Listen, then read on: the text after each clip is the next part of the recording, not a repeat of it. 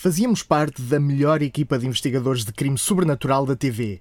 A Intel apresentava o seu microprocessador Pentium acelerando PCs em todo o mundo, cientistas clonaram com sucesso um embrião humano pela primeira vez e depois de milhões de anos desaparecidos, os dinossauros voltaram à Terra, acabando com os rumores de que estariam extintos. Estamos em 1993 e estes são os filmes do ano. And this will be our year, took a long time to come. Don't let go of my hand now, the darkness has gone. This will be our year, took a long time to come. And I won't forget the way you helped me up when I was down. And I won't forget the way you said, darling, I love you. You gave me faith to go on now we're there, and we've only just begun. This will be our year, took a long time to come.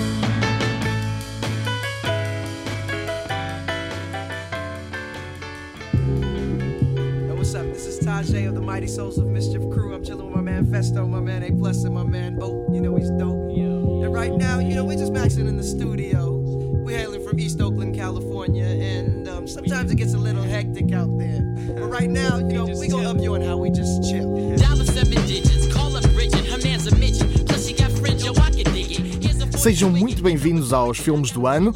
Esta é a primeira temporada, estamos a falar dos anos 90 e todos os episódios vamos falar de um ano muito específico da história do cinema, onde abordamos quais são os melhores filmes de cada ano. Uh, já fizemos até 92, este é o programa que, uh, como a intro uh, referiu, fala de 1993. O meu nome é José Santiago, comigo tenho Pedro Nora e em produção temos Luís Luzil.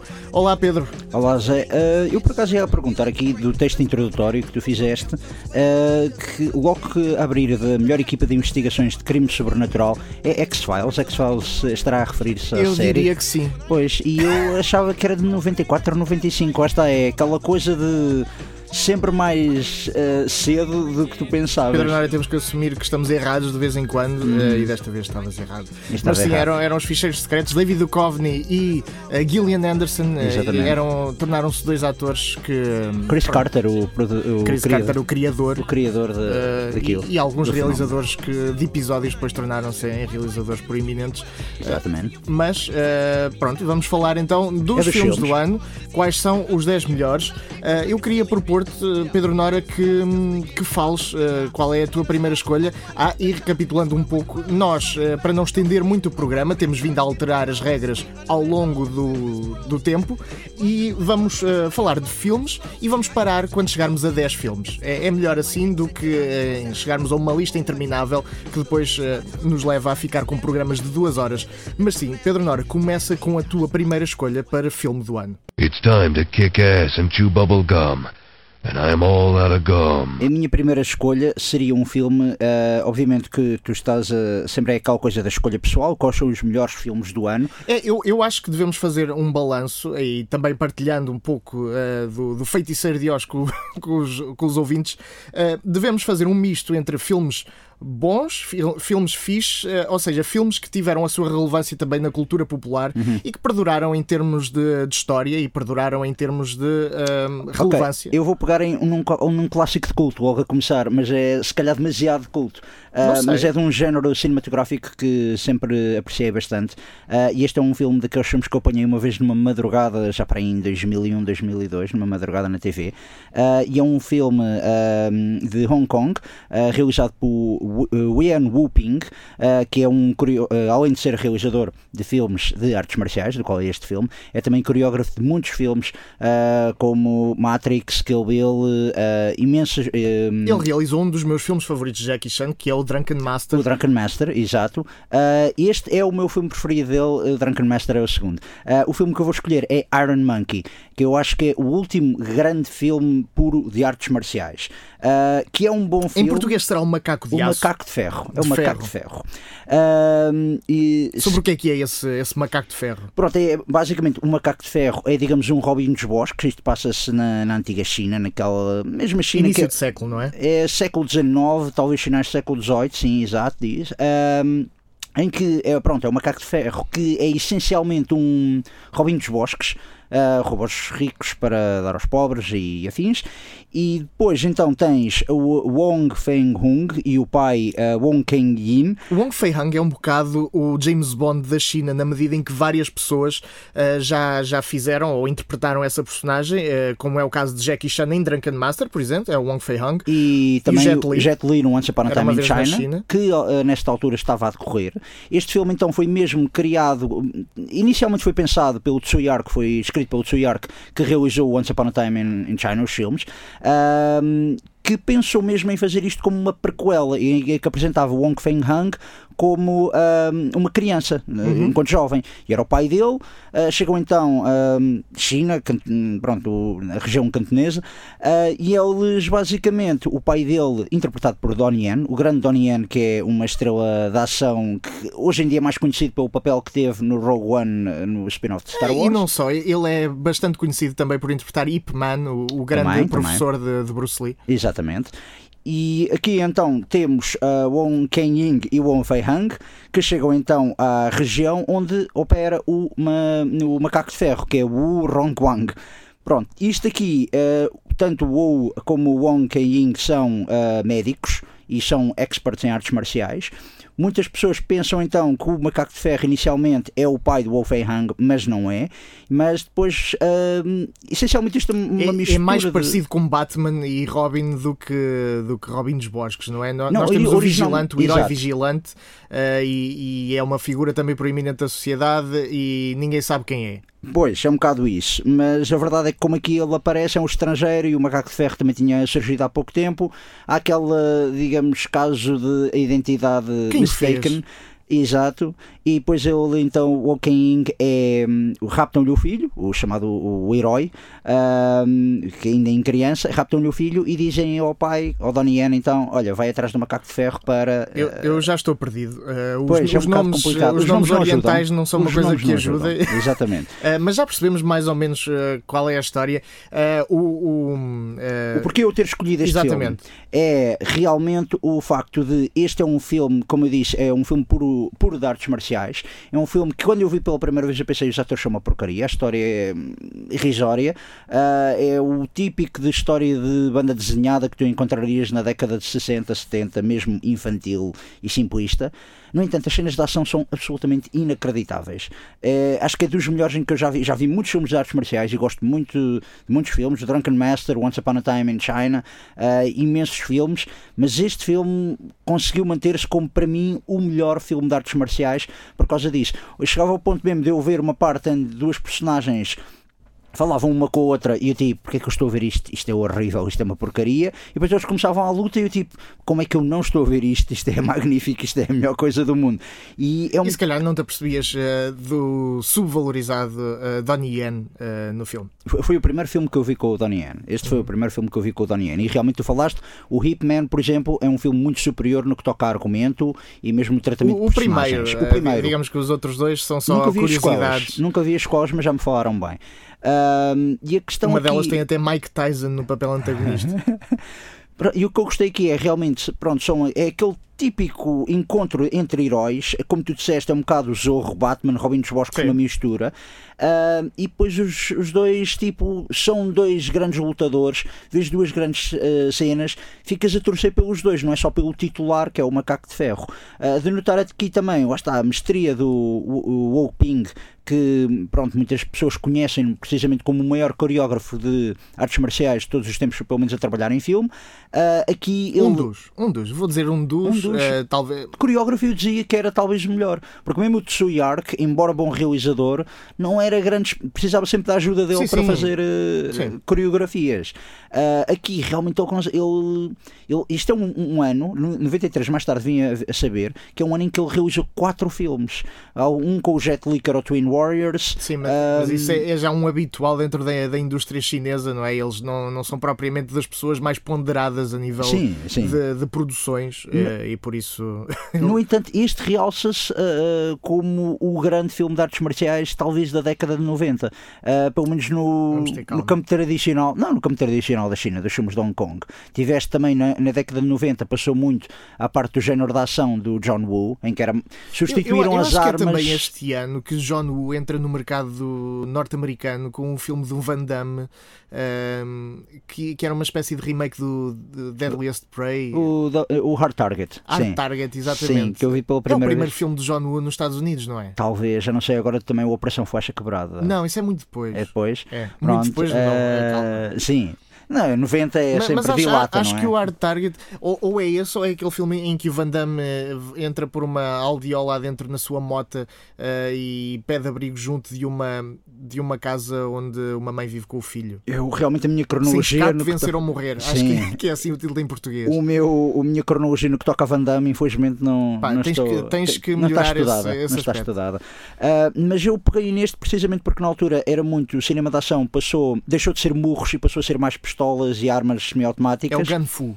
O Gunfu, exatamente, uh, que depois culminou no filme Matrix, acho eu. Uh, aqui, realmente, este é um filme que é mesmo artes marciais à velha e boa maneira. E para mim é o último grande filme de artes marciais de velha guarda, da velha escola. Hum. E é por isso que eu escolhi este filme, apesar de realmente. Pronto, eu não gostei assim tanto, uh, confesso, mas, mas já sei que é. Só pelas que é cenas de ação, sim, só pelas Percebo. cenas de ação, é, para mim é, é o melhor. Bom, passo-te então a palavra. Uh, olha, obrigado, ó Pedro. Passa, vamos lá. Não, Agora devolve. a, a, minha primeira escolha não tem nada a ver com, com Kung Fu, é uma coisa um bocado mais deprimente. Oh, uh, ok. A minha primeira escolha para este, para este ano uh, é um filme chamado Alive. Hum? Uh, Estamos Vivos em português, um filme de Frank Marshall com Ethan Hawke, Vincent Spano, Josh Hamilton, Bruce Ramsey e uma série de outras caras conhecidas, que é a história verdadeira de uma equipa chilena que vai jogar já não sei onde, mas o, o avião no qual estão a ser transportados cai nos Andes e eles ficam, ficam lá presos durante muito tempo. E, e, nós vemos então o que é que acontece aos sobreviventes desse desastre que não são resgatados. Não sei porquê, já não me lembro porquê, mas, uh, mas o que me lembro é que foi das coisas mais, mais cruas uh, que eu até à altura tinha visto. Agora já poderá não ter o mesmo efeito, já não o vejo há algum tempo, mas também tem um desastre de avião espetacular que nunca tinha visto um desastre de avião tão bom, se calhar até ao momento em que vi a série Lost. Um, mas à parte dessa espetacularidade, nada tem a ver com o drama humano destas pessoas, que é uma história verídica. Uh, estas pessoas que ficaram uh, completamente desamparadas no meio dos anos, a uh, passar as passas do Algarve no frio e, a recorrer depois ao canibalismo e, e, outras coisas, outras situações menos dignas para, para conseguir sobreviver. é estranho eu falar no Ethan Hawke porque. Quer dizer, não é assim tão estranho eu tenho um problema com o Richard Linklater, mais vezes do que não tenho, uh, e, o Ethan Hawke está, está muitas vezes associado ao Linklater. De uma forma uh, mais indireta com aqueles filmes que acabam em Sunrise, Sunset e, e outras fases os antes, do dia. Os before. Os before. Os before. São todos before. Sim, são todos before. Pronto. Uh, o Richard Linklater também teve outro momento, talvez um dos mais felizes da carreira dele neste ano, uh, com Dazed and Confused, mas não é dele que estamos a falar, uhum. é, é, mesmo deste, deste filme. E eu acho que este filme trouxe algo de novo à, à, maneira como podíamos eh, encarar um, um, desastre sem estar uh, a falar só do aspecto humano, mas também do aspecto mais visceral e do procedimento pelo qual todas as personagens têm que passar para conseguir sobreviver. Uh, e também o plano, uh, já que eles reparam que mais ninguém os vai buscar, não sei bem porquê, uh, se calhar porque à altura isto se calhar passa-se nos anos 70, não havia radares e não havia bem a localização de onde os aviões possam ter uh, ficado espinhados, uh, eles têm que, que, se virar de alguma forma e o que é certo é que alguns deles sobreviveram e nós, pronto, vamos ver esta história com o filme Alive, que, que eu acho que, que na altura, pelo menos, marcou muita gente que o viu e a mim continua a, a marcar-me como um dos filmes mais... Este é um dos filmes, isto também é um fenómeno que acontece muito com, com filmes que vou vendo, uh, que eu nunca vi, mas que já vi, ou melhor, nunca vi na íntegra. É aquele filme, ah, eu, lembro-me eu, lembro-me de realmente dessa cena do, do desastre de avião, nunca vi como é que esse filme acaba. Uh, Lembro-me, uh, tenho memória viva de ter visto isso eu, na TV. Eu já disse que algumas pessoas sobrevivem, não disse quais. Certo, certo, certo. certo. Uh, mas, mas, sim. Não estou algumas... a acusar de spoiler. Atenção. Não, não, não. Isto é, é um caso real. Isto é, como vou... antigamente, é como antigamente havia aquela coisa toda de estavas a ver na TV, não havia gravações automáticas nem nada, e começavas a ver um filme, e depois de repente, tipo, os teus pais chamavam, tipo, já não podias estar ali, tinhas de ir para fora, vai lá para fora, não, uma coisa isso assim. Isso é um clássico anos 90. E, é. e, desligavam a TV ou mudavam o canal e tu, pronto, e agora como é que eu vou ver? Uh, ou tinhas de ir ao Cubo Vídeo, não sabias o nome do filme, e então ficavas assim um bocado. E aconteceu-me imenso quando soube da internet, havia aquela coisa de pesquisar na internet, quando surgiu a internet mais para a cultura popular, quis pesquisar um filme e essencialmente vias, ok, um filme em que entra o Ethan Hawke, um acidente de avião, como é que se chama, e depois descobrias o nome e então aí poderias arranjar. Sabes que eu na altura uh, nem sequer conhecia nenhum dos atores uh, quando vi este Obviamente, filme. Obviamente, também é isso, também é isso, sim. Se calhar poderia conhecer do Clube dos Poetas Mortos, que é, é anterior a isto, não é? É, é bem sim. anterior. É 91 é ou 90, talvez. É? Sim, sim, 89, que talvez. Não, não falámos desse filme. Não, não é que 89, pudesse ser, ser mencionado, se calhar é anos 80. Se calhar 89, também agora uh, não tenho uh, certeza. Mas sim, isto, isto depois até tem algumas, algumas caras conhecidas, uh, não da altura, na altura não eram assim tão conhecidas, uh, mas depois uh, passaram a fazer parte da nossa cultura popular, mesmo que nós não saibamos nome, os nomes deles, uh, nós já vimos estas caras várias vezes em filmes. É um filme recheado de, daqueles tipos daquele filme. Certo, mas realmente é daqueles filmes que, quando tu falaste da comparação ao Lost, eu lembro-me ver o primeiro episódio. O acidente do Lost. de avião, lembrei-me logo do, é. do, desastre de avião do, do Alive. Eu também pensei, isto é, o, é aquele filme, mas não sabia sequer como se chamava na altura, porque na altura acho que também a internet não estava assim tão difundida, uhum. não tinhas tanto poder de pesquisa. Mas, mas, foi um filme que também foi muito puxado nos videoclubes com, com várias cópias. Foi um daqueles uh, filmes que os videoclubes compraram em várias cópias, porque acho que foi um grande êxito em Portugal, o Estamos Vivos. Estamos Vivos, pois. Uh, mas lá está, eu nunca cheguei a ver o filme, acho que era aquela coisa da apanhei na TV e depois realmente no Olha, mas eu aconselho-te chegava... a ver porque uh, acho que para além de. pode ser pesado no tema, mas é, é, um filme que se vê, que se vê muito bem. Não é? Dado as notícias hoje em dia, também acho que não é assim. Um, há, há ah, temáticas muito piores, há é casos verdade, da vida é muito, muito piores. Uh, mas eu por acaso vou pegar nisso e vou nessa, nessa coisa toda de, de ser pesado e vou descer às profundezas. Vamos lá. Talvez é dos filmes mais cruéis que esta década pode oferecer. Pelo eu, se menos calhar também mim. eu tenho aqui, não sei. Eu vou dizer que é o Naked do Mike Lee. Não é. Não é? Não okay. é? Não okay, é, mas okay. tem, tem, aqui um filme bem cruel também. Depois, eh, se calhar, pode ser imediatamente a seguir. Ok, muito bem. Uh, desafio aceito. Uh, já viste o Naked, do Mike Lee? Não vi. Pronto, ok. O Naked é, é um filme que fala de Johnny, que é um, um habitante de Manchester, é interpretado por David Thewlis. Lá está um ator que eu conheci sempre como o fulano do Naked. Até ele entrou em filmes de Harry Potter e eu ficava assim, tipo, olha, o gajo do Naked. E ele é absolutamente horrível, uma pessoa humana horrível. Este filme começa com ele a violar uma mulher. E, pois, e depois, é, entretanto, ele decide fugir. Basicamente, era uma mulher casada, estava a ter um caso, começou a forçar com ela. Uh, e a forçar com ela. A forçar, eu, eu gostei, a, forçar a relação. A forçar a relação com ela. Uh, ataca e ela então depois consegue fugir dele e começa a gritar: O meu marido vai, vai ver o que acontece e afins. E ele então foge de Manchester para Londres, vai ter com uma ex-namorada que mora em Londres. E essencialmente ele em Londres, ele lá está, não tem emprego, não tem nada, não tem um bocado. Tem aquele, aquele espaço onde cair, que é onde está a ex-namorada, mas a ex-namorada também não gosta muito, não tem boas memórias dele. Uhum. Uh, Começa-se a tirar a companheira de casa da ex-namorada e depois ele começa Mas a... olha, o filme tem história ou é uma sucessão de. É mais de sucessão de, de, de, eventos, é mais sucessão de eventos, mas é um estudo de personagem okay. uh, fascinante na medida em que tu vês mesmo ele a andar pelas ruas de Londres e a encontrar pessoas e essencialmente quando ele se apercebe, por exemplo, que é uma pessoa que é, tem crenças religiosas, ele também é um grande conhecedor, é um, um intelectual, dada a maneira como ele fala, é uma pessoa que claramente poderia ter sido um professor universitário se tivesse aplicado uma coisa assim do género. Uh, e ele realmente é um psicopata. É, é, sim, não, é também um psicopata. É, é sociopata, exatamente. E ele gosta, mas ele gosta de provocar as pessoas. Ele, por exemplo, gosta, vai falando com as pessoas e vai dizer: O quê? Tu acreditas nisso? Ok. E ele começa meio a concordar com o que as pessoas estão a dizer, mas depois a meio vai subvertendo os argumentos a dizer: Yeah, tu estás, estás errado, a tua maneira está errada. E ele é muito uh, nihilista, tem aquela visão muito nihilista que isto vai tudo acabar, basicamente para que é que adianta eu estar aqui. Comparavas esse filme ao House That Jack Built, mais recente, mas sem, sem tantas mortes? Uh, sim, é, a única diferença deste é que este de facto não, não mata pessoas, Pronto. mas é uma pessoa tão.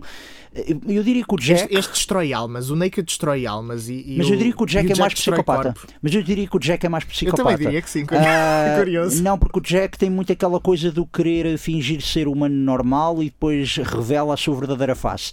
Este não, este essencialmente gosta é de argumentar com as pessoas e tem uma crença que vai tudo acabar. Que isto também tem muito aquela febre de o calendário Maia e 1999 e o mundo vai acabar. Esta é, é a última 2012. década. Sim, mas é a última ah, pois década. eles vão adiando, é verdade. Eles vão adiando.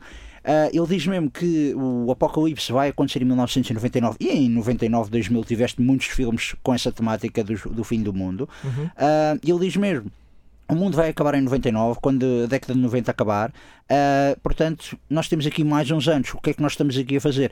Pronto, e tem um bocado a filosofia barata, mas é sobretudo um filme que é um personagem que é a Scrooge é um personagem do qual eu não gostaria de ser amigo ou de conversar sequer, Uh, mas é um personagem fascinante precisamente por causa disto. Isto não é aquele tipo. Um bocado como o American Psycho também, portanto pode ser um, um proto para, esses, para sem, essas personagens todas. Mas sem os cartunismos, tanto o Jack como o American Psycho é muito.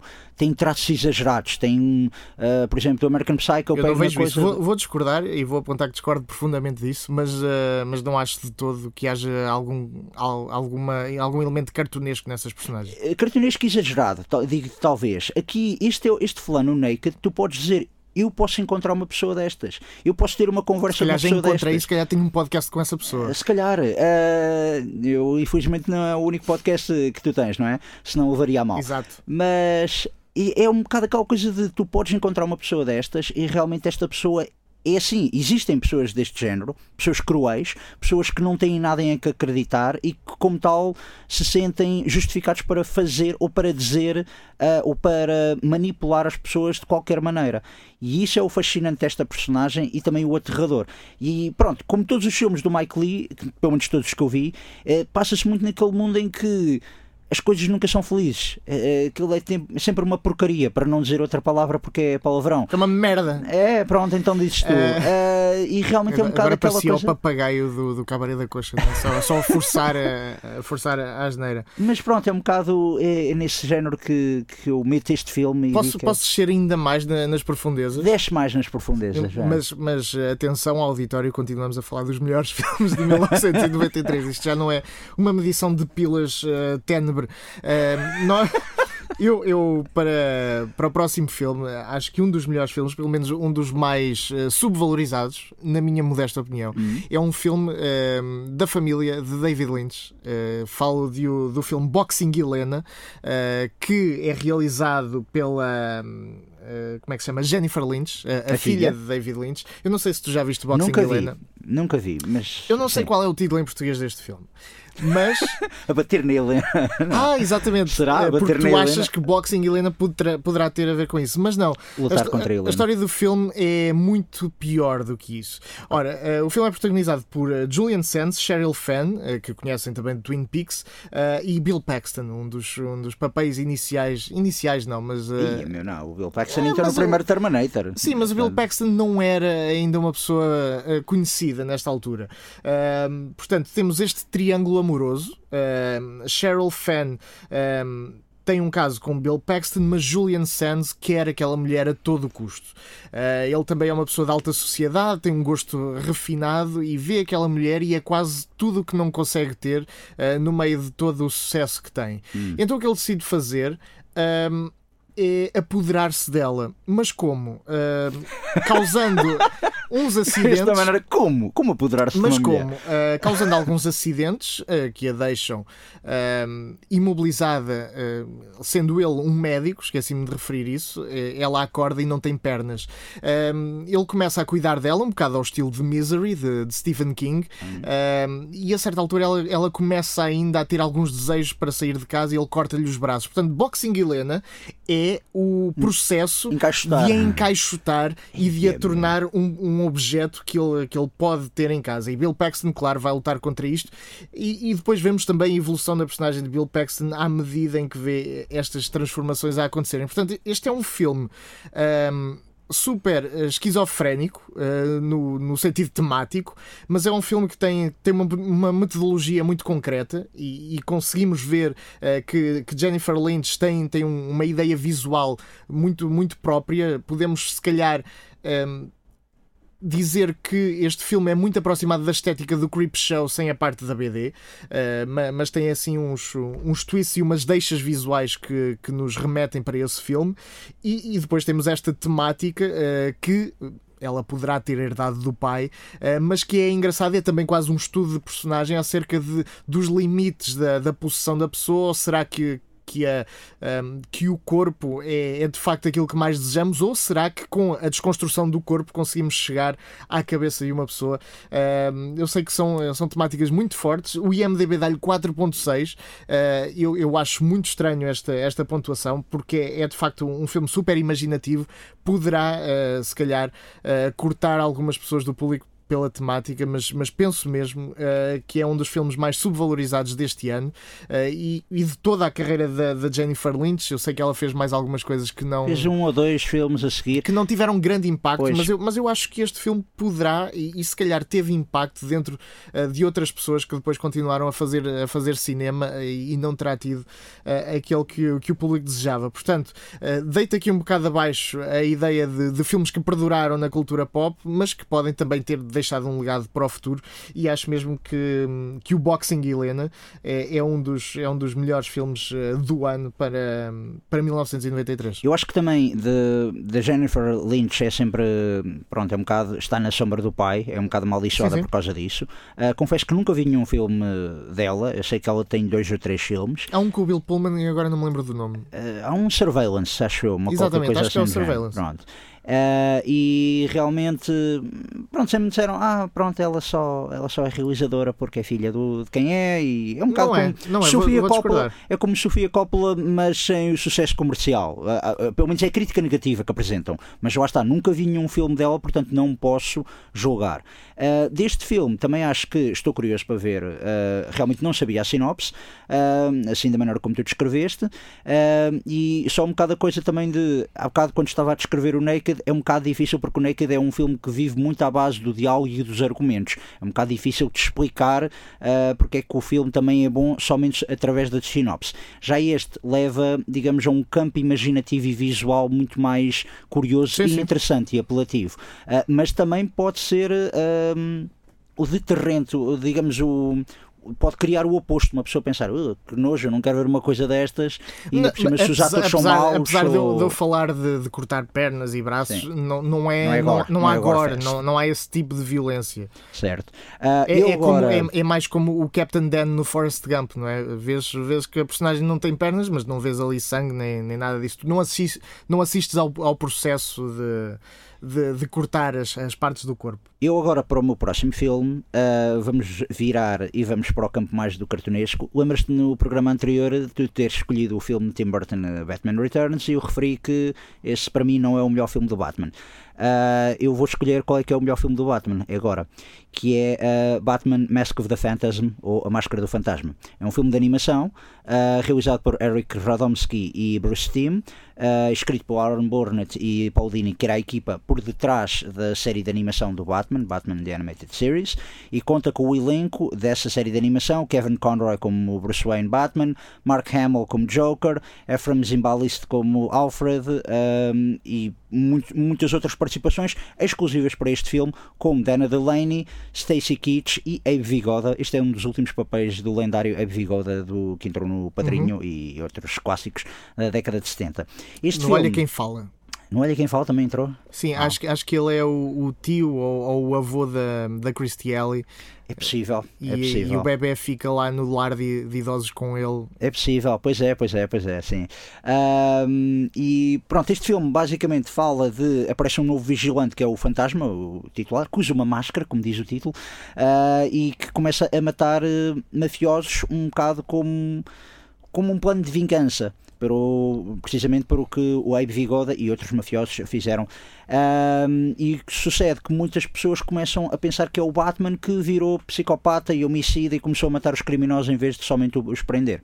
Nisto, então, o Batman vai atrás, descobre esse fantasma e começa a ver ligações esse fantasma à família Beaumont, que era uma família amiga da família Wayne, daquelas uh, uniões socialite, e mesmo Bruce Wayne, na altura, estava apaixonado pela filha uh, Andrea que é, é interpretada por Dana Delaney. Este filme, para mim, é, apesar de ser de animação, é um filme que eu gosto imenso e considero o melhor filme do Batman, porque é de facto um filme sobre o Batman, com o Batman enquanto personagem central. Porque eu acho que o problema de todos os filmes, uh, tirando talvez o Batman Begins do Nolan, todos os filmes live action até hoje feitos com o Batman centram-se mais nas figuras do, do vilão uh, seja o Joker, seja o Penguin, seja Catwoman, seja o, o Bane, seja, seja quem for, um, e não tanto na figura. O Batman essencialmente torna-se o personagem secundário uh, nos seus próprios filmes. Isto também é comum às vezes na, nas BDs, mas aqui eu acho que o Mask of the Phantasm apresentas um bom vilão, dois bons vilões, porque também tens o Joker, é um papel, aparece num papel secundário e nunca é demais dizer o Mark Hamill, do jo o Joker do Mark Hamill é para mim ainda continua a ser a prestação superior da personagem, é talvez a personagem que eu ouço quando estou a ler uma banda desenhada desenhada, uh, a voz dele ouço mesmo quando estou a ler uma banda desenhada, a todo o respeito ao Heath Ledger e ao, e ao Jack Nicholson, e também César Romero. E aqui acho que é um bocado aquela coisa de. É, é um filme que. Agora tens a moda de, de, adaptar os filmes de animação para remakes live action. Está, a, a, moda está localizada e é, e é sim, na Disney. E é da Disney. Eu sempre, eh, já há muitos anos, dizia: se pegassem neste filme, no guião deste filme, na, e pronto, nos atores ou nas vozes dos atores, vá ou seja, uh, e passassem este filme para live action muitas pessoas gostariam, eh, elegeriam isto como o melhor filme do Batman. E acho que há muita malta que não gosta deste filme somente porque ah, é desenhos animados, não é um filme a sério. E eu uh, discordo, acho que este continua a ser o melhor filme do Batman precisamente porque é o que aborda uma história interessante e tem o Batman e a um, psique moral de Bruce Wayne Batman ligada. E depois também há a coisa de a origem do Batman, também pega um bocado nisto. Não é tanto por os meus pais morreram e afins, mas é mais a decisão do jovem Bruce Wayne de será que eu quero vestir-me morcego para o resto da minha vida? E, ou então será que eu quero ter uma vida normal e eu já não o trauma? posso com esse dilema moral do, do Batman que já ouvi 40 vezes. Mas neste filme é como é também, mas neste filme acho que é a melhor apresentação desse dilema moral. Uh, o mais normal que as pessoas tenham conhecido hoje em dia é talvez o Batman Begins do Nolan, que fez bem, mas mesmo assim acho que se centrou em demasia na nos vilões e Gotham, e como Gotham é uma cidade mas que, é- horrível. Mas que é igual ao dilema de um Iron Man, que é igual ao dilema do é Spider-Man, é, é, o dilema do herói. É o dilema do herói. Mas uh, lá está aqui, o Batman, o Bruce Wayne, é uma personagem propriamente dita e não é somente o antagonista dos vilões que são os personagens principais em todos os filmes do Batman. E para mim, uh, sendo fã da personagem e também fã da série de animação, uh, considero este talvez o exemplo cinematográfico superior de, da personagem da DC Comics. Está bem. Está bem. Agora, vou falar de outro uh, grande herói da ação, talvez o último grande herói. O último grande herói, vamos. Uh, Last Action Hero, uh, um filme com Arnold Schwarzenegger de John McTiernan, um realizador que quase não falha, ou falhava, não fosse ele depois cair na desgraça com problemas com a lei. mas aqui em 1993 surgiu-nos com um filme que desafiava todas as convenções do cinema da altura uh, tornando-se numa meta-representação que agora é, é, é. tão. É norma. Agora, que agora é norma quase. Talvez a, a opus da, da meta-representação terá sido com, com Deadpool há bem pouco tempo, mas em Last Action Hero nós temos a história de um miúdo que venera Arnold Schwarzenegger. Ele vai ao cinema, é amigo também de um dono do, de um cinema que o deixa ver os filmes sozinho e há uma dessas vezes em que ele vai ver em antestreia o último filme, o último filme de Arnold Schwarzenegger que, que é o personagem Jack Slater. Que neste mundo fazia uma, uma série de, de ação cuja personagem principal era o Jack Slater e o velhito, dono dessa sala de cinema, decide oferecer-lhe um bilhete que ele próprio tinha recebido quando era, quando era criança, mas desta vez rasgou, iniciando assim uma cadeia de, de peripécias que só a imaginação poderá estabelecer limites. De notar que esse bilhete foi oferecido por Harry Houdini. Era o bilhete ah, mágico. Isso, exatamente. Uh... E permite então, mas a criança não sabia. É, a criança exato. está a ver o filme de Jack Slater e, uh, a meio de uma perseguição, uh, ele entra pelo filme adentro e, quando dá por ele, está dentro do filme com Arnold Schwarzenegger, que não sabe que é Arnold Schwarzenegger, é, é puramente Jack Slater.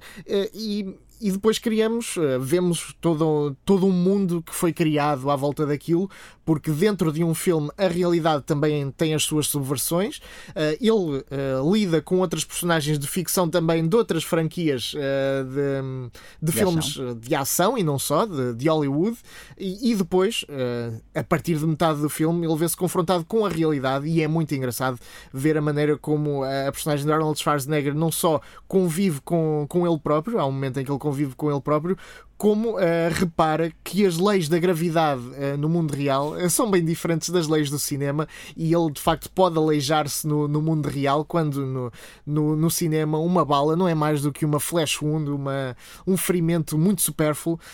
portanto, temos, temos aqui a, a, desconstrução do que é ser Arnold Schwarzenegger. Arnold Schwarzenegger vê-se confrontado com as próprias personagens que interpreta no, no cinema e, e temos aqui uma história completamente original uh, acerca é, é o de... que, é que eu, vou, eu acho que isto aqui é o grande imaginativo embora não seja completamente original porque tens o filme do Woody Allen que é a Rosa Púrpura do Cairo que é uma personagem de um filme mas não é, é tão explorada. A única Exatamente, coisa que acontece sim, sim, sim. nesse filme são os personagens uh, que saem do cinema e vêm para o mundo real. Não, é um personagem que foge da ficção e vem para o mundo real e as restantes personagens do cinema perguntam, do filme perguntam onde é que ele foi. Certo, aqui mas não realmente... vês uh, não vês onde é que está o declive entre a ficção e a realidade. Não, aqui o interessante, eu estou apenas a dizer, não é totalmente original, mas é original na maneira de abordagem do cinema de ação.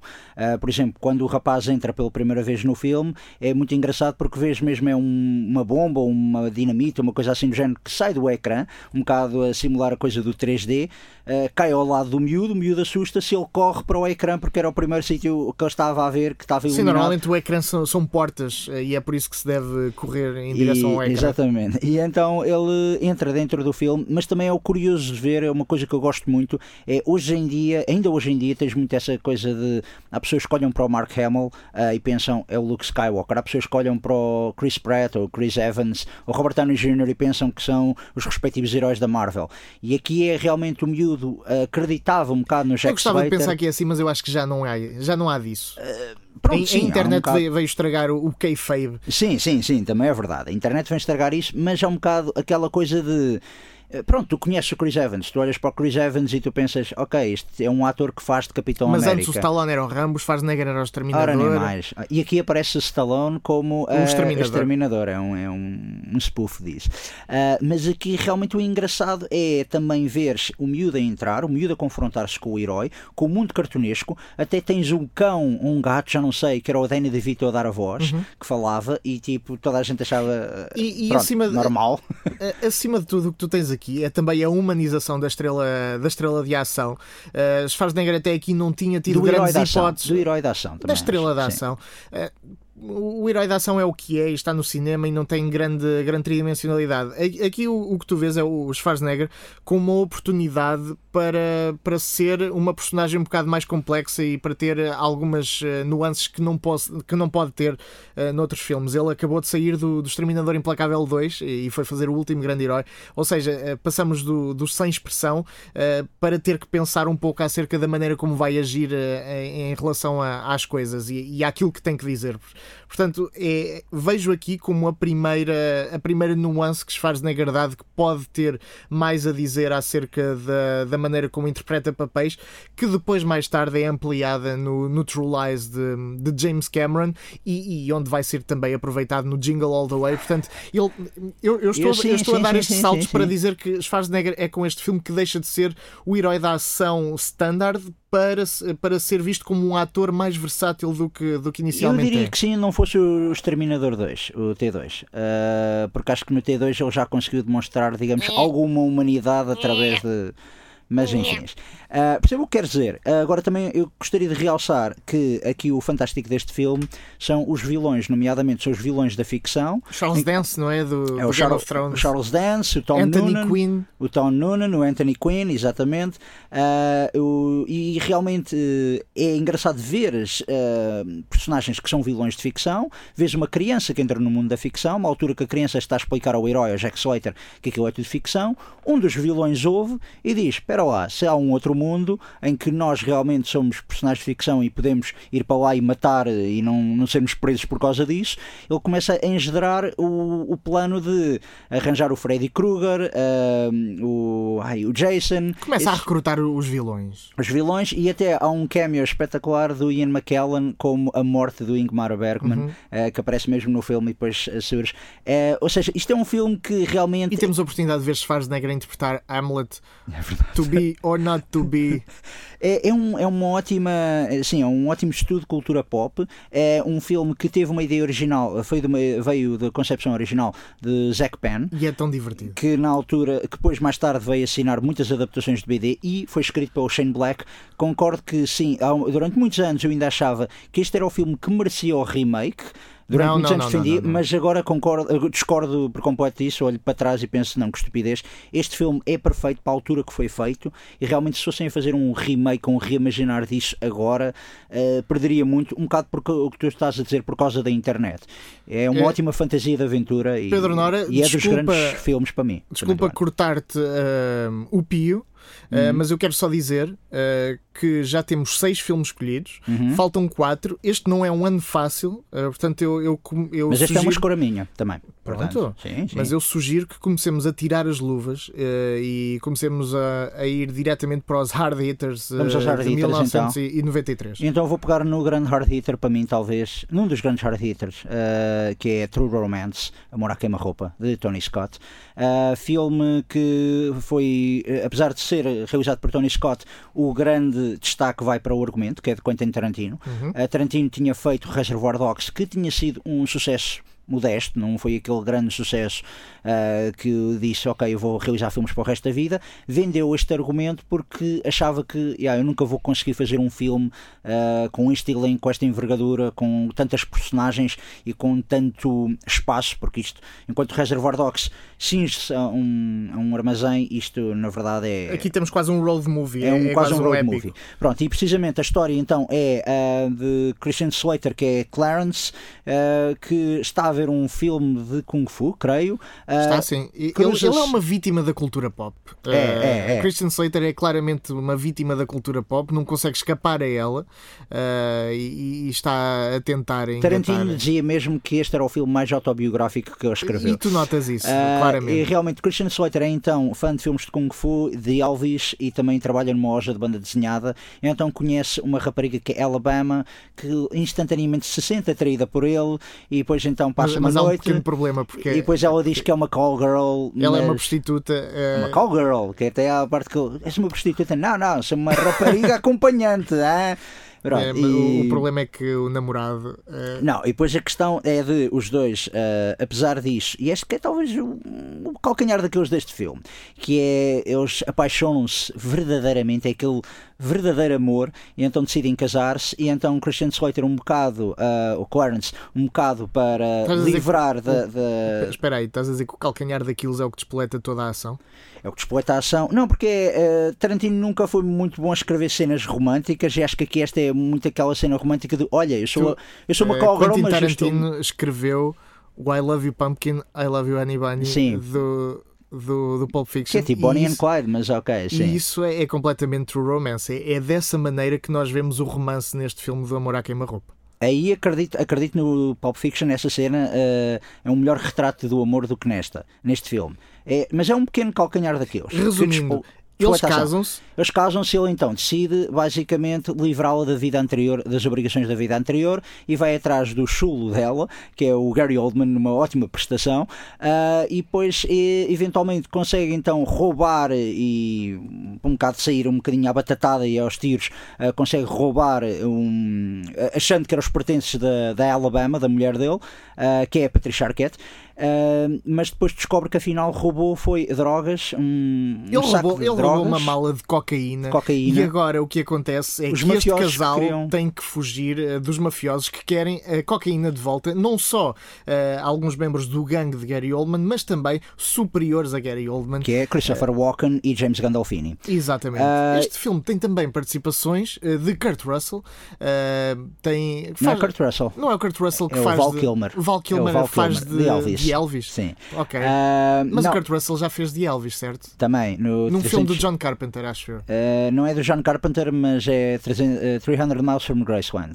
Não, não, esse, esse não faz de Elvis, faz de, de, um ladrão que se veste de Elvis, mas acho que o Kurt Russell fez o biopic realizado por John Carpenter eh, de Elvis Presley. Isso já não sei. Uh, desconheci até que havia um biopic de Elvis realizado por eh, John Carpenter. É verdade. Uh, mas aqui este filme, lá está, o, o elenco também conta com Brad Pitt, num ótimo papel, uh, e também, lá está, como disseste, Val Kilmer, e também Michael Rappaport e o grande Bronson Pinchot, que era o, o Balky do Perfect Strangers. É dos poucos filmes que eu vi com este ator e ele aqui faz uma ótima prestação como um ator, porque, ah, entretanto, Clarence, então, Clarence e Alabama fogem de Nova York para Los Angeles, para Hollywood, e decidem então vender a cocaína a um estúdio de Hollywood, a um produtor de Hollywood, e então... Sim, mas podemos ficar pelo fazer... têm que fugir de, de, gente que os quer matar. Eh, não, eu também pegaria na coisa de Hollywood, porquê? Porque agora que vem o novo filme de Tarantino, em que é Once Upon a Time in Hollywood, eu acho que o Tarantino vai buscar, vai tentar recuperar aquela magia que conseguiu com este True Romance. Eu duvido. Uh, pelo menos do que já vi do, do filme, duvido que um ele. Trailer, mas vá. E eu escolho este filme porque, precisamente pela escrita, acho que este é dos melhores exemplos de escrita de Quentin Tarantino. Uh, apesar do guião originalmente não estar cronologicamente tão linear, uh, Tarantino tinha aquela coisa de primeiro vamos passar uma cena no futuro, depois uma cena muito no passado, depois uma cena no presente. Tony Scott pegou naquilo alterou, uh, ordenou aquilo por ordem cronológica e alterou o final. Não vou dizer como nem porquê, uh, realmente devia ter sido uma coisa que Tarantino provavelmente não iria gostar, mas quando Tarantino viu o filme disse: Não, eu até gosto disto e foi este filme que o levou a dizer: Ok, se calhar com esta escrita muita malta chamou a atenção e eu consigo fazer um pequeno filme chamado Pulp Fiction, que era então o que ele queria. Eu, eu diria que o Pulp Fiction é resultado de duas coisas. Uh, três, se contarmos com o, uh, com o Queijo Danados. Uh, Pulp Fiction é resultado não só do True Romance uh, e, e do, do, resultado de bilheteiras que, que True Romance teve. Mas também foi um flop, atenção.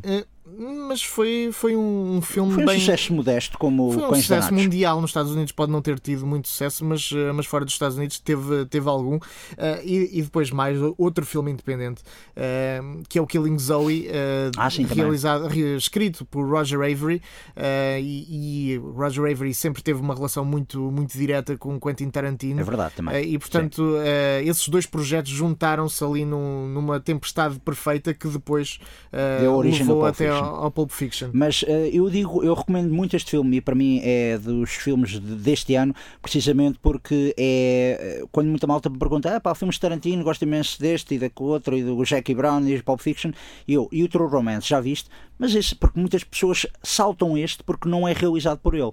Eu acho que este Sim, é um dos melhores exemplos para diálogos e para tratamento de personagens. Este é um ótimo filme de Tarantino que por acaso é somente filmado por outra pessoa. Mesmo Assassinos Natos também o é.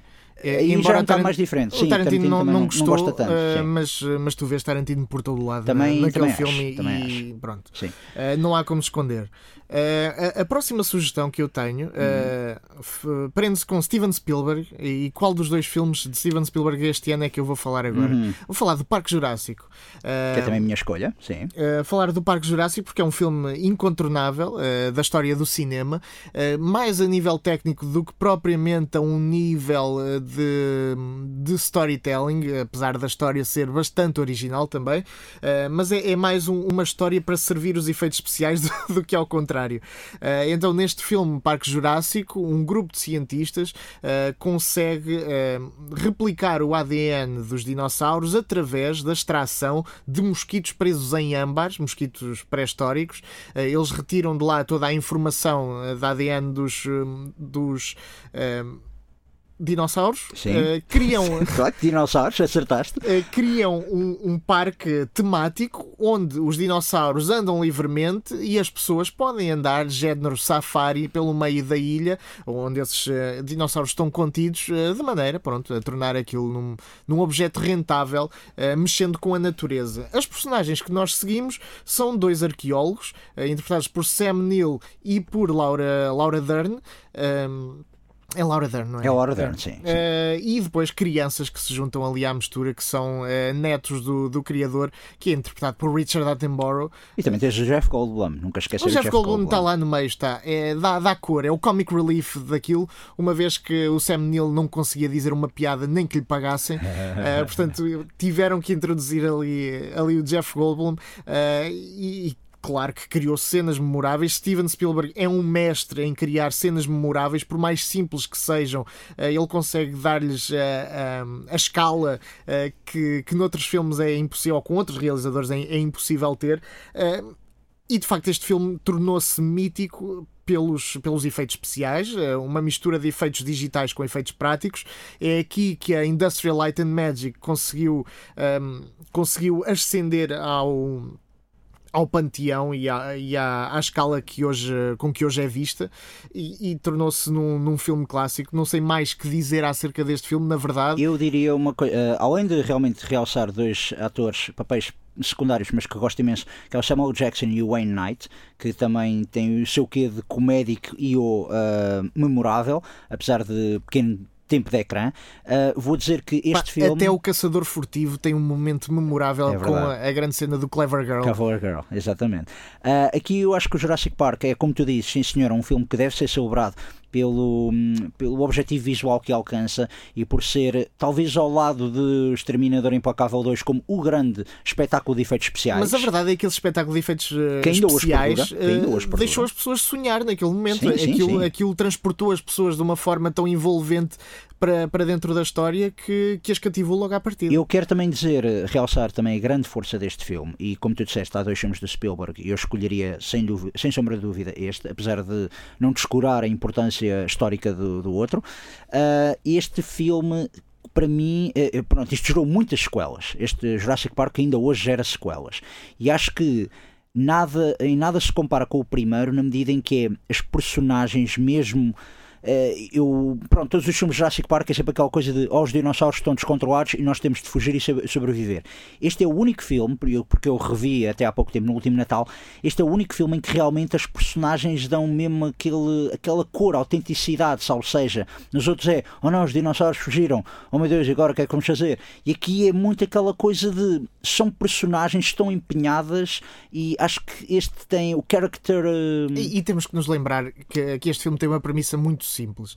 É. Que não houve muita coisa que corresse mal neste parque temático, à exceção de uma, hum. que foi o T-Rex. Uh, o T-Rex está desgovernado. Sim, não, mas já também é, é um, basicamente isso. Há um Raptor que também ataca e é por isso que eu chamo o Sam Neill. Há, há uns, há uns Raptors, há, porque uh, há uma falha de segurança e as, uh, os mecanismos uh, que separam os animais estão estão, estão abertos, uh, mas é o T-Rex que, que, causa sim, sim, o, sim, o grande problema ali. E os Velociraptors são quase os minions do, do T-Rex uh, que andam por ali adentro.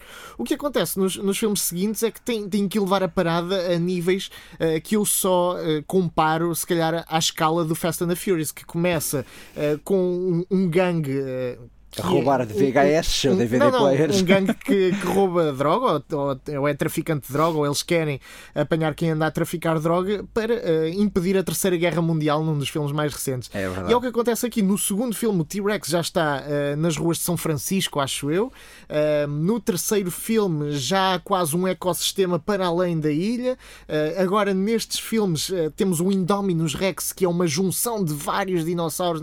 Portanto, há Mas há, aqui... há qualquer coisa de brilhante na simplicidade que torna também o filme mais cativante. Não, e acho que é as personagens mesmo. Eu acho que as personagens do primeiro são superiores, mesmo o tratamento, mesmo personagens que voltaram a aparecer, como o Jeff Goldblum, ou, o Ian Malcolm, ou o Alan Grant, voltaram a aparecer em sequelas. Acho que neste primeiro filme é que eles realmente estavam mesmo ali com um guião bem ponderado em que as personagens, como tu dizes, é também objetivos simplistas, simples, em que nem que seja para eu tenho de salvar estas crianças, que são os netos do. Por exemplo, os miúdos, os dois miúdos são espetaculares. São, são, é, são ótimas personagens e há muito também há muito humor, há muita aventura. Este é dos melhores exemplos de, de cinema de aventura do Spielberg ao lado do Indiana Jones. É, tem, tem sete pieces bem, bem definidas. Uh... eu até diria que eh, Spielberg devia voltar a fazer, mas a verdade é que Spielberg não, fez, não, o, segundo fez e o segundo e é mau. É, é... E é por isso que há algo muito especial neste primeiro é Jurassic é Park. E, e, ele já fez grandes sequelas. Eu, eu prefiro uh, ainda ao segundo Indiana Jones ao primeiro. Eu prefiro o terceiro, por acaso. Uh, portanto, ele já fez boas sequelas. Sim, mas alguma coisa, alguma coisa aconteceu de errado aqui. Tu queres continuar com Steven Spielberg? Não. Vou oh, escolher oh, um outro filme. Sim. Uh, que é um filme de. ai, Harold Ramis uh, escrito por ele, por ele, e por Danny Rubin, é o Groundhog Day, o feitiço do tempo. Uhum. Uh, conta com Bill Murray e Eddie, Eddie McDowell e Steven Tobolowsky e muitos outros. Passa-se na Pensilvânia, não sei dizer o nome da cidade, é um nome cada vez que vejo escrito, meu Deus do céu. Uh, acho eu que é assim que se pronuncia. Uh, é um filme que revejo sempre em fevereiro, apesar de ser um filme que revejo sempre em fevereiro, que é o Groundhog Day, nas celebrações de dia 2 ou 3 de fevereiro, agora, dia 2 de fevereiro. Eu não sei. Dia 2 de fevereiro, talvez. Vou arriscar a dizer que sim. Eu, que é o eu, chamado eu... Groundhog Day, o dia da marmota, Exato. que é o feriado nacional, em que aparece a marmota e que vê a sombra, oh, aquele mito todo. E o que é que sucede? Um, Bill Murray é um ai, meteorologista, uh, é um repórter do tempo, está ali com a equipa de repórteres um bocado para seguirem aquelas comemorações, mas ele não gosta da cidade de Zeca, acha que é uma cidade uma cidade zeca pequenita. É inferior a ele, não é? inferior é? A ele, ele. ele, é um repórter... Uh, de uma metrópole. Ele é um, está... um, repórter de luxo, já com provas dadas dentro da indústria Exato. e não tem que andar a fazer estas reportagens menos dignas Exatamente. acerca de uma marmota que olha para a sombra para saber ou não quanto tempo temos de inverno. Basicamente é isso. Sabeste explicar melhor o, o, mito da marmota do que eu. Uh, e pronto, o que é que sucede? Ele começa a viver o mesmo dia, vezes e vezes sem conta. Uh, essencialmente é essa a premissa. Exatamente Nunca para lhe dar a lição de que, olha, que as coisas mais simples às vezes trazem as melhores recompensas. Pronto, e olha é que moral, uma recompensa. Mas é uma explicação, nunca há nenhuma explicação por detrás disso. Nem, um... nem, é preciso haver. Eu sou contra grandes explicações e a Noites Mortos Vivos é, é, sempre para onde, eu me, para onde eu me viro cada vez que alguém diz, mas eu precisava de uma explicação. Não, há coisas que resultam sem explicação e se calhar são melhores por causa disso. E uh, temos a Andy McDowell uma ótima recompensa para é Murray. Exatamente, exatamente. Eu não sou grande fã de comédias românticas isto é essencialmente uma comédia romântica. Tu não tens romantismo nesse Eu não coração. tenho nenhum romantismo, mas uh, aprecio não tanto, este filme não tanto por ser uma comédia romântica, mas por ser um bocado a comédia dos costumes, porque quando ele começa a repetir o, o dia, o primeiro começa a abusar, pronto, ok, isto eu posso fazer o que quiser, que no dia seguinte vou acordar e vai estar tudo na mesma, vai voltar tudo ao início, e começa a abusar, começa a beber, começa a ter one night stands, começa a fazer tudo e mais alguma coisa, depois chega partes até desesperantes em que ele já está farto de viver sempre o mesmo dia e até acaba por querer uh, quebrar a maldição de uma maneira ou de outra. Um, é um grande, grande filme. Se nunca viram, pelo amor de Deus, vejam. É daqueles pequenos, grandes filmes que realmente, quando, se, quando foi feito, acho que nunca ninguém pensava que se tornaria tão memorável. Uhum. E mesmo é uma coisa, e isso é a verdadeira magia por detrás deste filme, e porque eu acho que é um dos filmes deste ano, se não mesmo o melhor filme do ano, porque conseguiu realmente perdurar. É um daqueles filmes, que, um pequeno filme que conseguiu furar as convenções e expectativas, e hoje em dia há muito, muito filme, muito filmes eco, uh, ou mesmo muita mega produção de Hollywood que gostava de ser tão memorável como o Groundhog há muitos filmes a tentar exatamente a mesma fórmula. E é, a mesma uma, fórmula, e é uma fórmula tão, uh, tão destacável, é uma forma tão, tão diferente que eu até leva mal quem tenta repeti-la. Né? É. Não percebo porque é que ainda continuam a fazê-lo. Tens agora o terror que é o Happy Death Happy Day. Happy Death Day, o Happy Death Day to You, ou seja, Exato. aquilo teve, teve sucesso suficiente para gerar uma sequela. Uma franchise. Compreendo que tenha coisas minimamente diferentes. Mas tu verias um Groundhog Day 2? Não, não, Nem não, ninguém não. quer fazer, exatamente. Acho que isso é Há ótimo. coisas que não são precisas, mas, mas é um filme, é um filme com, com um charme completamente distinto de, de comédias românticas. Tem é, é, é talvez o exemplo perfeito de como o Bill Murray consegue ser um ator cómico comercial, uh, porque, porque ele também tem outros exemplos onde consegue ser e dramático, um ator... E dramático. É, Isto também eu consigo não, não pegar aqui no dramatismo mas, mas, ele é capaz disso, mas uh, já vimos que Bill Murray consegue também fazer um estilo de humor um bocado mais indie e um bocado mais melancólico, como é o caso do Lost in Translation ou Broken Flowers, tem, tem ali outros, outro tipo de nuances, mas aqui eu acho que Bill Murray uh, está no seu humor comercial mais, mais apurado. Uh, já tínhamos visto com os uh, Caça-Fantasmas. Teve os seus momentos, mas eram one-liners, e aqui conseguimos ver todas as diferentes nuances que ele consegue dar a esse tipo mas de Mas atenção, o filme carrega, a personagem dele é que carrega o filme, é para mim isso aí é a personagem dele, e acho que ele faz uma ótima prestação neste filme. Ah, neste filme sim, claro neste que sim. Filme. Neste é filme, é por isso que eu estou a dizer, o Groundhog Day é um ótimo exemplo de quão bom ator o Bill Murray era, apesar da comédia, apesar do drama, porque eu acho que, como tu disseste, a melancolia dos filmes mais tarde, na carreira mais envelhecida sim, sim, dele, sim. acho que são demasiado melancólicos e demasiado secos. Aqui é o ponto perfeito entre o palhaço que ele era e o, o sério que ele queria Mas ser. Mas nunca te podes esquecer que o Groundhog Day só ganhou uh, grande fama e grande reconhecimento depois desses papéis melancólicos. Eu diria é que é depois da fama do Lost in Translation que um público mais jovem começou uh, a olhar para o Houve Bill Murray Sim, e, e, viram no Groundhog Day um filme que estava por explorar uh, e que se tornou depois na grande bitola para a carreira de, de Bill Murray. Uh, Antes era o Caça-Fantasmas, sim, mas era muito mesmo, mesmo assim, mesmo sim. assim não era, não era um filme que dissesse muito ao público do, do Lost in Translation e este filme se calhar tem mais pontos de contacto com, uh, com a fase melancólica, como tu disseste, do, do Bill Murray e, e lá está todo, todo o gênio de, de timing de, de, comédia que, que ele tem. Harold Ramis também era o, o realizador perfeito para trazer este, esta história ao, ao cinema. É um realizador que já mostrou que consegue também balancear muito bem o drama com a comédia.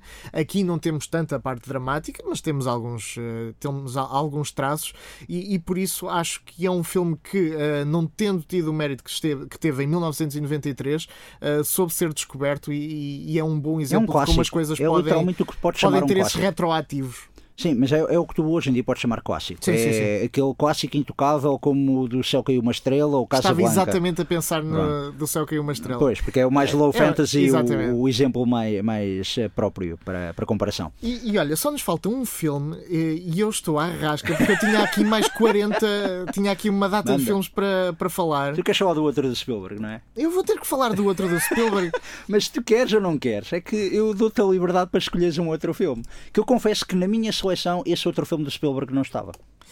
Uh, não está nos 10 melhores do, do ano? Para mim, não. Opa, para gosto pessoal, muito sinceramente. Primeiro, há a comparação também do Jurassic Park.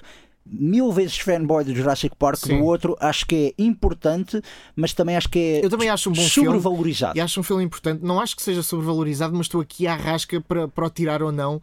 Se tu achas que há um melhor, que há um exemplo melhor. Pá, eu acho, pessoalmente eu acho. Então diz o teu exemplo pessoal o meu exemplo pessoal vai para Carlitos Way, um filme de Brian De Palma com, com okay. Al Pacino, okay. uh, que é quase uma sequela espiritual do Scarface. Uh, sendo que conta uma história bastante diferente da do Scarface. Enquanto que nós em Scarface vemos Brian De Palma ajudado pelo argumento de Oliver Stone a levar o. a levar o. como é que ele se chama? Tony, Tony, Montana, Tony Montana, Tony Montana uh, de um imigrante uh, até ao barão da droga que, que, depois se tornou. Em Carlitos Way nós temos alguém que já se tornou no barão da droga, mas foi parar à prisão uh, e depois está neste caminho da reinserção social depois de ter cumprido a sua pena. Como é que ele se junta de novo às pessoas que conhecia e como é que o mundo do crime ou, ou o mundo mais civil lhe pode afetar de maneiras diferentes. E nós assistimos a esse dilema com grande, com grande intensidade pela interpretação maravilhosa do, do Al Pacino, uh, mas também de outras Sean personagens Penn, como o grande Sean Penn, o grande Sean Penn ou John Leguizamo também. também. Uh, eu confesso, e isto é muito mau, eu não sei qual é o interesse romântico de, do Al Pacino Eu estou a filme. pensar na Michelle Pfeiffer, que é do Scarface. Exatamente, é mas, mas eu tenho aqui uma cábula uh, que é Penelope Ann Miller, ok? Ah, ok. E o que é que aconteceu a É verdade, infelizmente há, há, há, muitas dessas estrelas é, nos anos 90 de o que é que aconteceu aconteceu a, a essas pessoas. É um Às vezes depois vemos-las em direto para vídeo. Uh, em séries TV. Mas sim. eu vejo neste filme de Brian De Palma uh, quase uma resposta à, à, evolução de carreira do próprio Brian De Palma uhum. e à maneira como ele vê estas personagens. No Scarface temos um bocado a glorificação do, do criminoso uh, e no Carlitos Way é quase a penitência por ter dado tanta glória okay. ao, ao Scarface e portanto vemos um, um Al Pacino mais, também mais melancólico, um Al Pacino mais prudente naquilo que quer fazer da vida, uh, mais introspectivo, sem saber muito bem se há de ceder ao mundo do crime ou se há de continuar estoico pelo, pelo caminho do bem, vou-lhe vou chamar assim, e, e, tem uma conclusão deliciosa, é. que é também um início, porque o filme é verdade, é termina é como acaba, mas mesmo assim tem um arco, um arco, um arco ótimo e, e é Brian De Palma num dos seus melhores filmes, seguramente, e, e portanto vou, acho que vou eleger mais este como última escolha do que o outro de Steven Spielberg, porque o Steven Spielberg vai ser falado ao longo de é, vários exatamente. anos e o Brian De Palma precisa aqui de, Fico pelo menos nos anos 90. Fico muito contente por acaso por teres referido esse. Eu vi o Carlitos Way há muito, muitos anos, quero agora rever, até desde Uh, vi o documentário de Palma, em que é o próprio Brian Sim. De Palma a falar sobre toda a sua filmografia. É um documentário muito, muito interessante. Também aconselho esse documentário uh, Do Noah Baumbach, acho eu, até é? realizado. Não sei, não sei de quem é. Uh, e realmente eu hum, fiquei curioso por rever o Carlitos Way, porque eu vou ser sincero, quando é para rever um um De Palma Pacino, é, vou sempre ao Scarface, porque o Scarface é o Scarface, é aquele exagero e é garrido. E, e também são duas coisas. Uh, mas é distinto, Al mas é mudou, é muito distinto. O Al Pacino mudou muito desde os anos 80 Sim. para os anos 90. Não, Mesmo a é... maneira como ele decidiu uh, ser ator. Ele, ele é ator de maneiras diferentes. Completamente, sim. E aqui, não, mas eu acho que também o De, o de Palma refere a este filme, Carlitos Way, como ok, eu quis voltar às origens do Scarface, a pegar nisto e voltar a fazer e fazer, um, digamos, o, o sóbrio, um Scarface mais sóbrio, mais soturno. Uh, e acho que foi na altura, quando eu vi o Carlitos Way, depois vi já tinha visto o Scarface, eu pensei, ah, Scarface é melhor. Mas desde que realmente comecei a prestar atenção e ele desconstrói uma ou duas cenas nesse filme, eu fiquei, ok, isto se calhar é um filme que merece ser revisto. E então é daqueles que ficou sempre no, no minha watch, rewatch list, ou seja, uh, mas é, é realmente um, do que me lembro, é um bom trabalho do Brian De Palma, não é dos meus favoritos, mas talvez seja porque eu não o revi ainda, uh, mas é um uhum. ótimo trabalho, precisamente também e em detrimento da comparação que faz com o Scarface. É, é, é um filme que merece ser visto, é um filme uh, que, que, eu acho que não é tão. Uh, não surge tanto na cabeça de, de, quem pensa na carreira de Brian De Palma, vai-se diretamente a filmes como Blow Up, Scarface, por aí adiante, uh, mas. Oh, mas acho que é, que é um filme que consegue um, elevar o género do, do gangster, também o gangster latino. Há aqui, uhum. há aqui uhum. quase uma temática. Eu, eu acho que é mesmo como resposta direta ao Scarface é, e a é. ter feito o Scarface nos anos 80. É uma resposta sóbria ao Scarface. Exatamente. E, e, portanto, uh, acho que claramente é um dos melhores filmes do, e, de 1993, dos anos 90, e, e, por consequência, uma das melhores interpretações de Al Pacino, que ironicamente no ano anterior tinha ganho o Oscar de melhor ah, ator com Perfume de Mulher. Exatamente. Uh, portanto, dá que pensar também toda esta maneira como espera os mais uns anos, atribuídos. Espera mais uns anos e digo qual é a minha prestação preferida do Pacino da década okay. de 90, mas sim. Uh, concordo um bocado com o que dizes, não em, em, absoluto, mas concordo. Então, somos os 10 filmes, podes então. Uh... Vou recapitular os 10 filmes.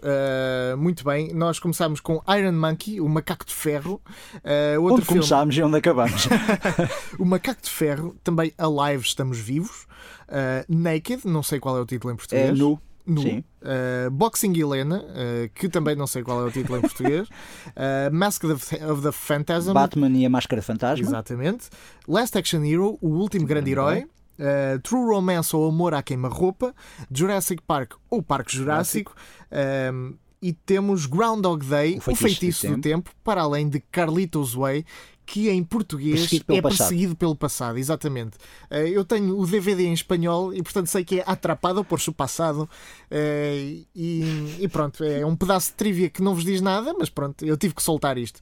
Eh, e agora, antes de decidirmos qual é o melhor filme do ano, uhum. vamos ver o que é que a Academia tem a dizer. A Academia de Artes e Ciências do academia, Cinema. Academia, deixa eu aumentar a Academia, vá. Tem a dizer acerca de 1993 e de qual é o melhor filme para eles. The last Oscar is for Best Picture, and the nominees are The Fugitive, Arnold Copelson, producer. In the Name of the Father, Jim Sheridan, producer.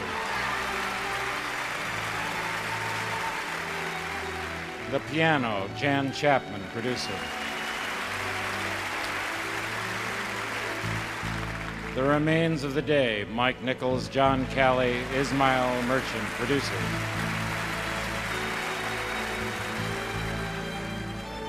Schindler's List, Steven Spielberg, Gerald R. Mullen, Franco Lustwig, producers. And the Oscar for the Best Picture of 1993 goes to Schindler's List. Steven Spielberg, Gerald Mullen, and Branko Lustwig, producers.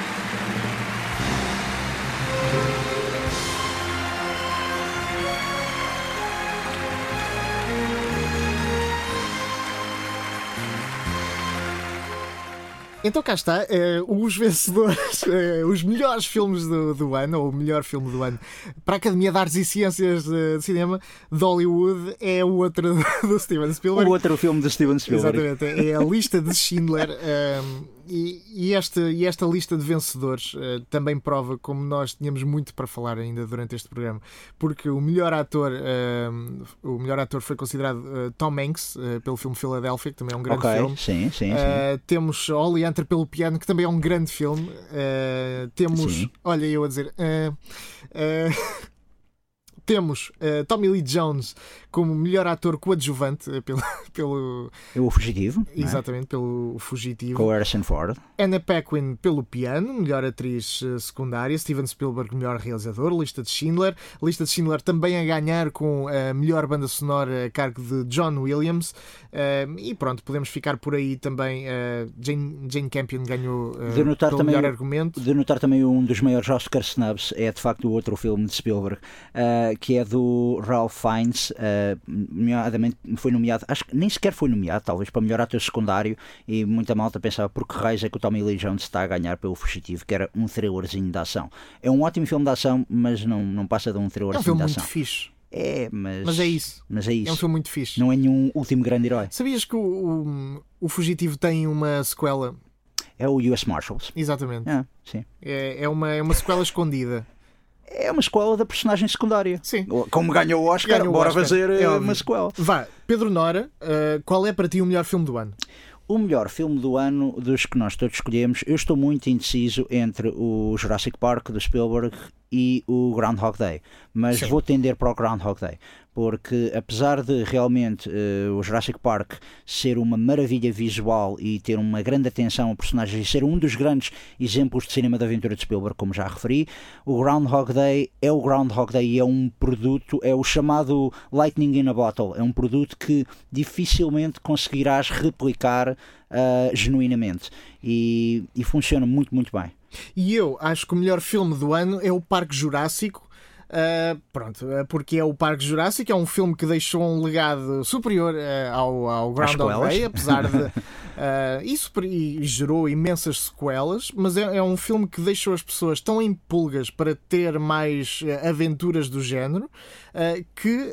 Um, há mais, há mais filmes a, a, saírem ano após ano e continuam a ter um, uma data de, de, seguidores a ir ao cinema e a fazer fila para, para lá ir. E, e para além de mais, é, é um filme que, que levou Steven Spielberg a, a tornar os dinossauros num, numa criatura icónica da história do cinema semelhante só a Harry Harryhausen que, que no, no Mundo Perdido uh, terá, terá feito o mesmo, portanto há aqui uma, um revivalismo que ainda hoje perdura.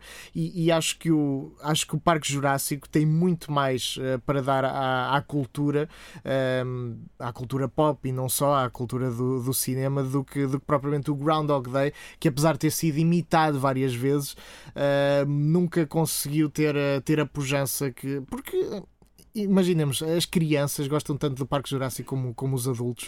Sim, e, percebo. E, percebo tem, tem um caráter muito mais universal e, e, tem, tem se calhar cenas uh, muito mais icónicas, tem, uh, tem uma aura que o, que o Groundhog Day nunca, nunca conseguiu alcançar. Pronto, mas como tu dizes, tu comparas aos clássicos de efeitos especiais como Ray Harryhausen e pronto, e Star Wars Eu disse e outras Harry coisas. Harryhausen. Ray Sou uma besta. Harryhausen. É Ray Harryhausen. Ray. Harryhausen. Sim, sim. Disse, sim.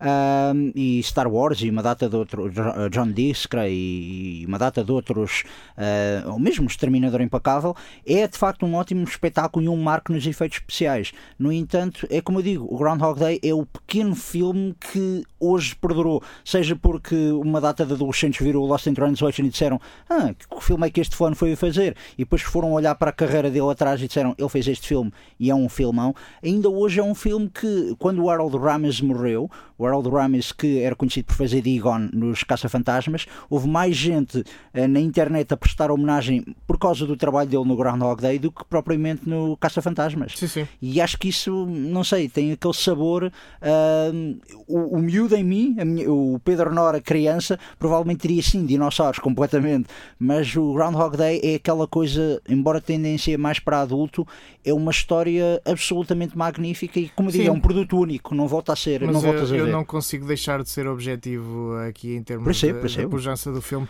Agora vamos ter que desempatar isto. Pois. Uh, ora então, para fazer este desempate, eu sugiro ligar a João de Almeida.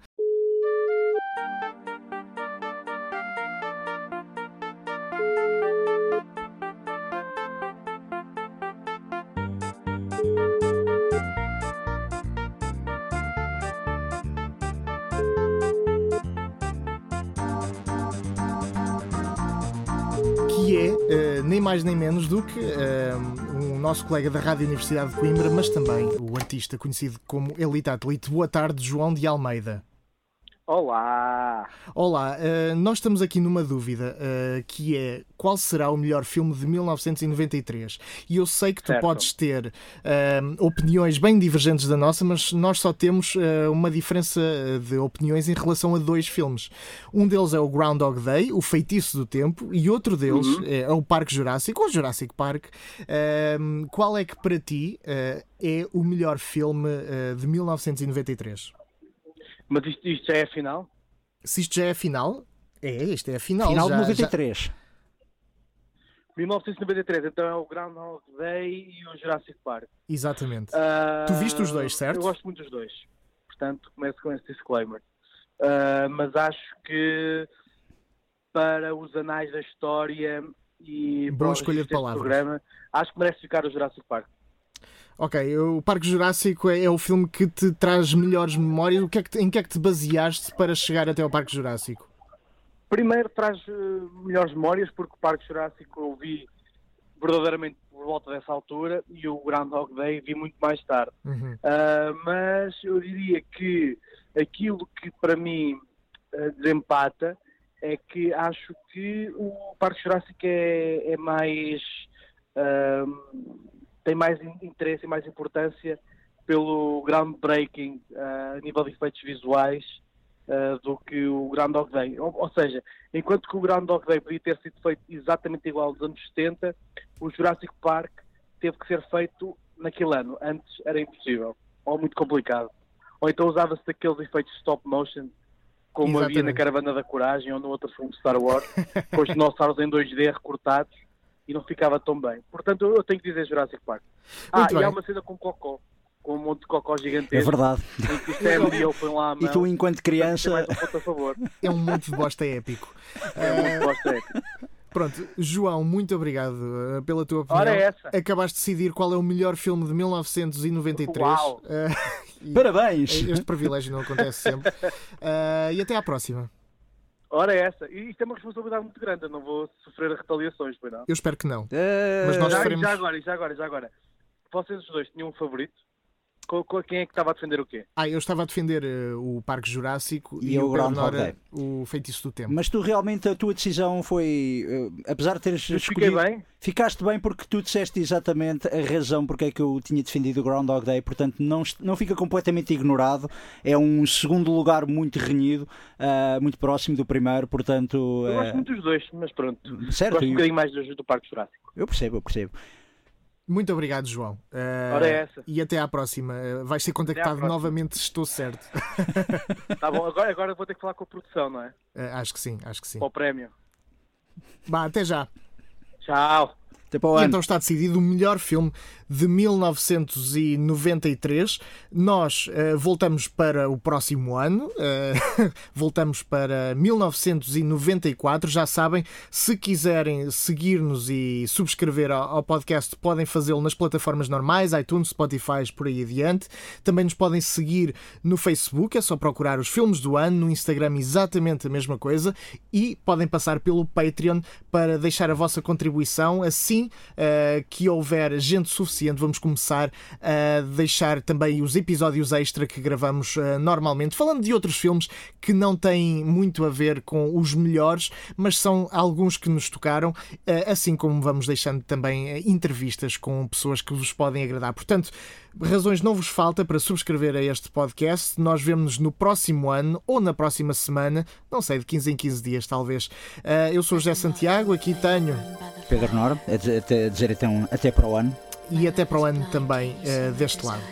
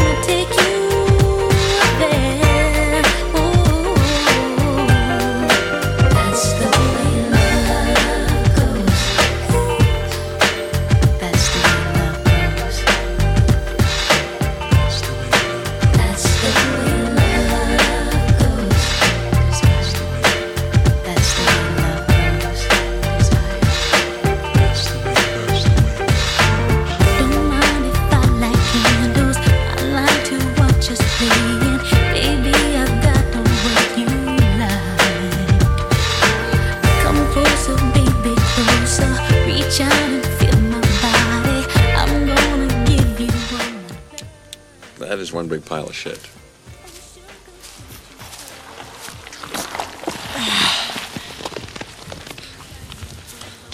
right.